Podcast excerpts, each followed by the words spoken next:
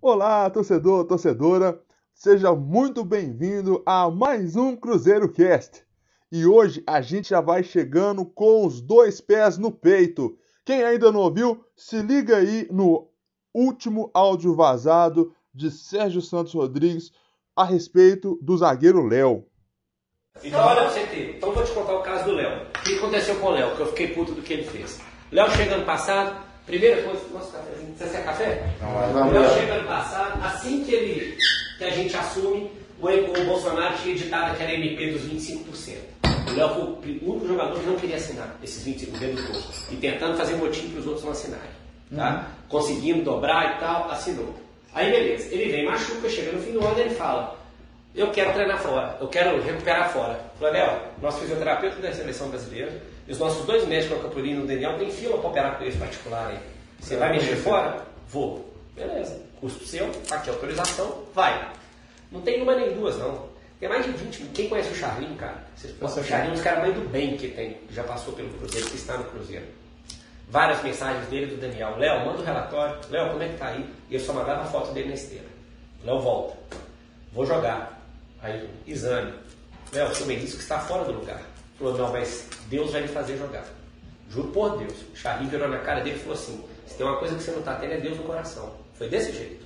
Você não está tendo Deus no coração. Você fala que você tem, mas você não está tendo. É um absurdo você ficar falando que a gente não te deu assistência. Olha aqui as mensagens, olha aqui, ó, começou a mostrar. Nós fizemos ata notarial disso. Se a coisa fosse para outro lado, não. a gente ia mostrar para ele falar isso que, que ele está falando. Entendeu? Aí ele virou e falou assim: Mas eu posso jogar. E começou a postar treino na toca. Aí eu tô treinando pesado, tá, bicho? Treinar pesado assim, até eu tomo uma porrada no joelho e ver se aguenta. Aí os médicos nós falaram: Eu não dou laudo para ele voltar a jogar. Simples. Eu não, eu não tenho coragem de deixar o Léo voltar pro campo. Entendeu? Aí ele, ele falou, eu quero voltar pro campo. Eu falei, cara, então vamos ter que rescindir. Porque você quer voltar pro campo, meu médico não quer deixar, você acha que você pode jogar. Agora, eu não vou divulgar isso, porque senão ninguém te contrata. É um acordo de cavaleiros, beleza, beleza. E fora que ganhava 180 mil, nosso grande Itaí aumentou para 430 e pagou um milhão pro Cury no meio. Pronto, é essa a história. A história do Cury também. Não, tá certo. A história do Cury também é o regaçado. Cobra 10 milhões, você não tem é. nem cruzeiro. Então é essa a história do Léo. Aí, é muito Aí, que, que, aí que, que eu cheguei e falei. Foi outro absurdo. Léo, considerando que nós estamos em processo de rescisão, eu gostaria que você não treinasse na toca. Porque você machuca durante esse problema aqui, sobra para mim.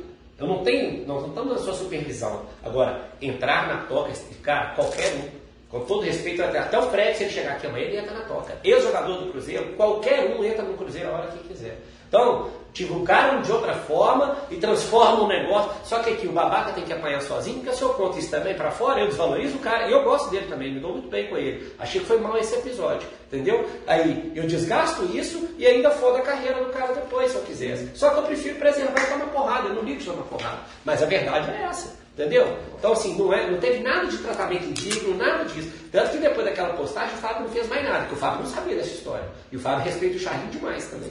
A hora que o Charlinho deu o testemunho, ficou só opa. Aí todo mundo baixou a bola. Entendeu? Que a história é completamente outra, cara. Não tem isso de maltratamento. De... O Moreno sabe. Quando chegou no começo que ele disse ser relacionado, eu peguei e saí para jantar com ele. O empresário dele, ótimo. Eu sei, o que eu sei do Moreno, que o Moreno tá muito chateado com o Felipe. E ele deve ter falado isso. Sim.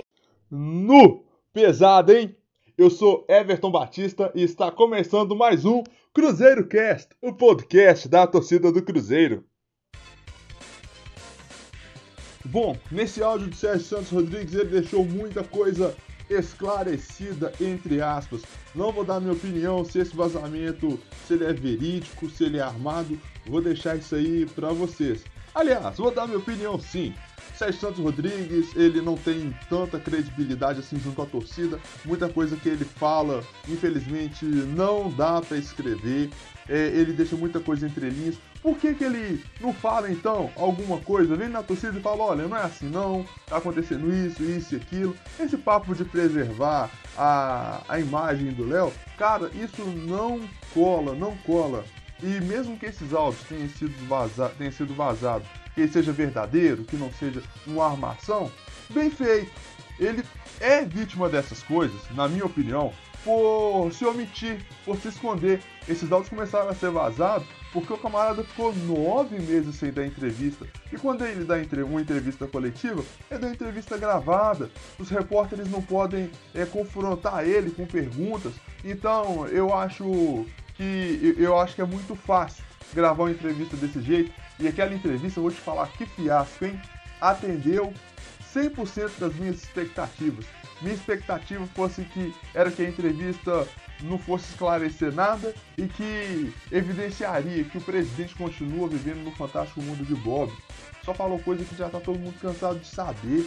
Não falou nada que a torcida quer saber. Não falou nada que a imprensa precisa passar para os torcedores. Então, Sérgio, aqui, fique esperto, meu parceiro. Se você não começar a agir com, com a verdade, não, não parar com esse teatro que você está fazendo no Cruzeiro, cara, infelizmente, o, o caminho da torcida é esse. É ficar pegando o áudiozinho aqui, postando ali. Aí você vai vir vai me falar daqui a pouco, ah, mas esse áudio já tem muito tempo. Poxa, cara, tem muito tempo. E aí?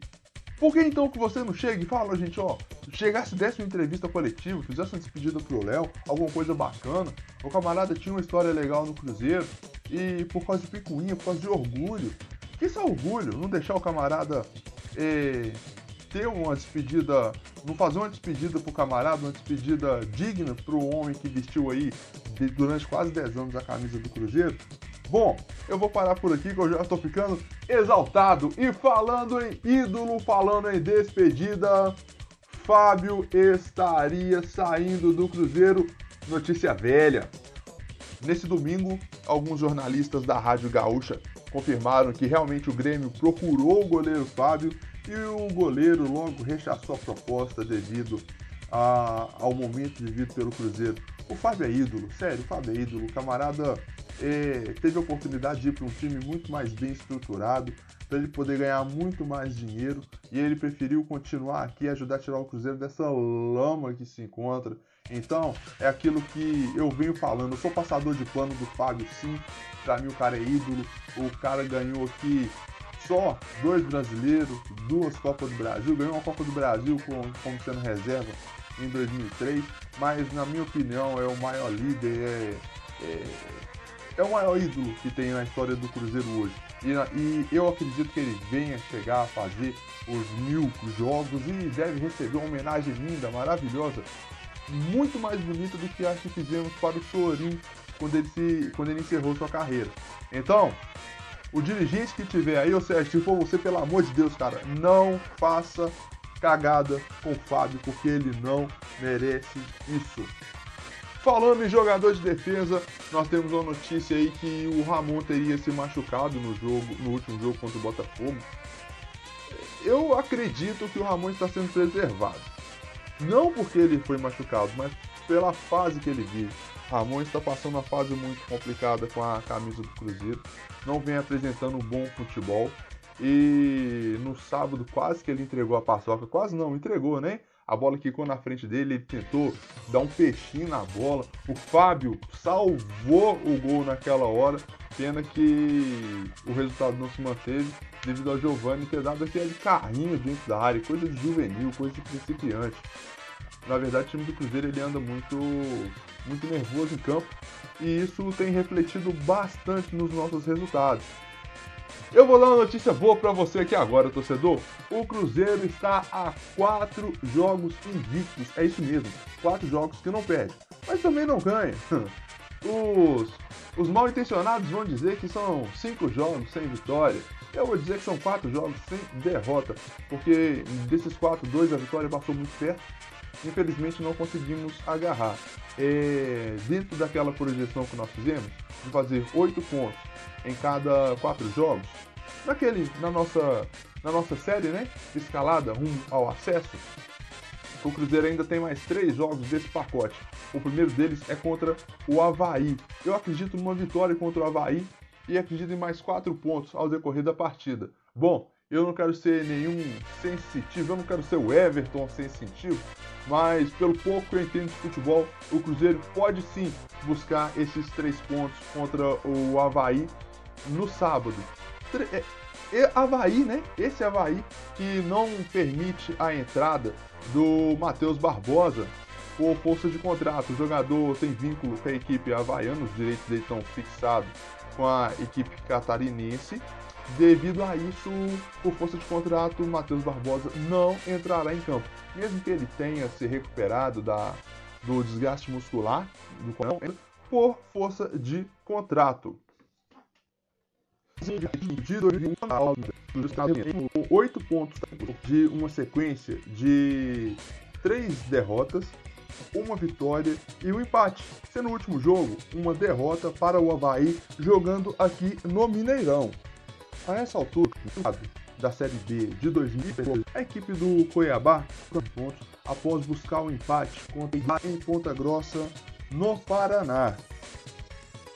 A equipe do Cuiabá liderava a competição com 22 pontos em 11 jogos disputados. Hoje, ocupação da primeira rodada ainda não terão 5 pontos em 11 nos próximos 9 que serão disputados. Creio que o Cruzeiro chegue entre oitavo e sétimo lugar na tábua de classificação do Campeonato Brasileiro, ao findar da 14ª colocação. Então, gente, é o seguinte, não tem, muita, não, não tem muito o que fazer. Eu acredito que agora é só pensar em ganhar. E se o Cruzeiro quiser mesmo pensar em acesso, nós devemos conquistar pelo menos umas 5 vitórias, 4 ou 5 vitórias, antes de virar o turno para a gente começar a, a galgar aí os degraus mais altos da tabela de classificação, tá bom? Então, pessoal, é isso aí. Meu nome é Everton Batista. Esse foi o Cruzeiro Cast. Muito obrigado pela atenção de todos, por ouvir até o final. Quem puder depois, segue a gente lá no Twitter, curte a nossa página, comenta as nossas publicações. É muito importante ter cada um de vocês conosco, tá beleza? Mais uma vez, muito obrigado. Fiquem com Deus. Tchau, tchau.